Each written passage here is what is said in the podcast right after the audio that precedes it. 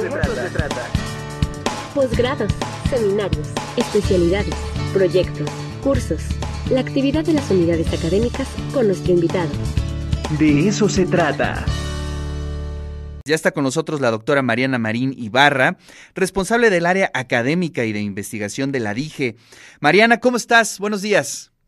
Hola, muy buenos días. Muchas gracias por darnos este espacio para platicar un momento todas por aquí muy bien. ¿Y ustedes? Muy bien, muy bien. Gracias por estar aquí con nosotros y platicar sobre este coloquio de científicas BOAP, agentes de cambio. A ver, platícanos un poquito en qué va a consistir este coloquio y cuándo se llevará a cabo. Sí, mira, pues estamos muy contentas eh, viendo la forma en que podemos reunir a las científicas de nuestra universidad.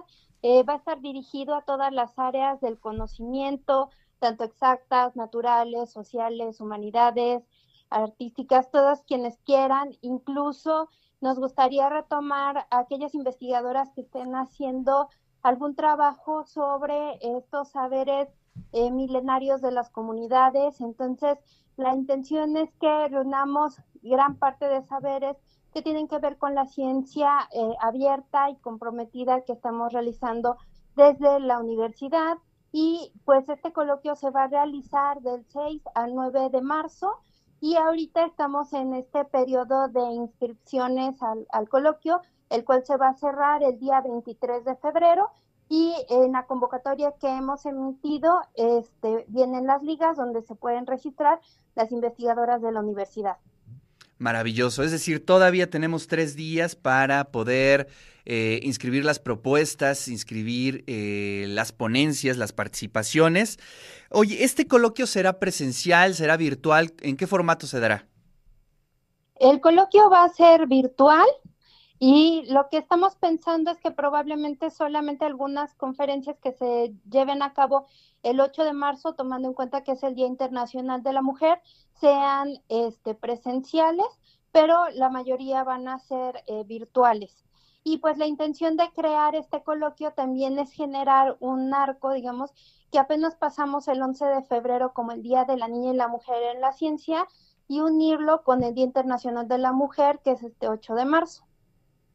Maravilloso. Oye, ¿nos puedes adelantar un poco eh, acerca de las conferencias magistrales, un poco que lo que tienen preparado para este coloquio?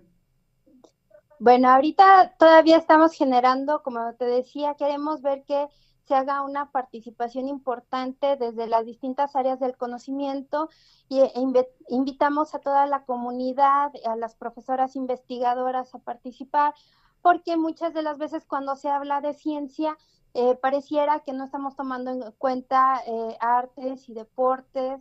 Entonces invitamos a las investigadoras que forman parte también de estas áreas a que nos platiquen qué están haciendo en materia de investigación, porque sabemos que estas áreas también eh, requieren y se ha hecho investigación desde nuestra casa. Y eh, bueno, estamos viendo que eh, la Secretaria de Educación Pública pueda participar con nosotras el 8 de marzo para hablarnos precisamente sobre las mujeres, la ciencia y esta construcción de la ciencia ciudadana y eh, bueno, esperamos la participación de varias de nuestras investigadoras de la universidad. Maravilloso, pues estaremos ahí súper atentos a todo lo que se genere desde la DIGE en torno a este coloquio de científicas WAP, agentes de cambio. Y bueno, pues te agradecemos muchísimo tu presencia, Mariana. No, muchas gracias a ustedes, gracias por el espacio y pues esperamos que nos ayuden con la difusión del coloquio para que entre más voces tengamos para escuchar, sea más vasto nuestro conocimiento. Y cualquier cosa que necesiten, ya saben, desde la Dirección Institucional de Igualdad de Género, estamos para ayudarles y mostrar y visibilizar la participación de las mujeres.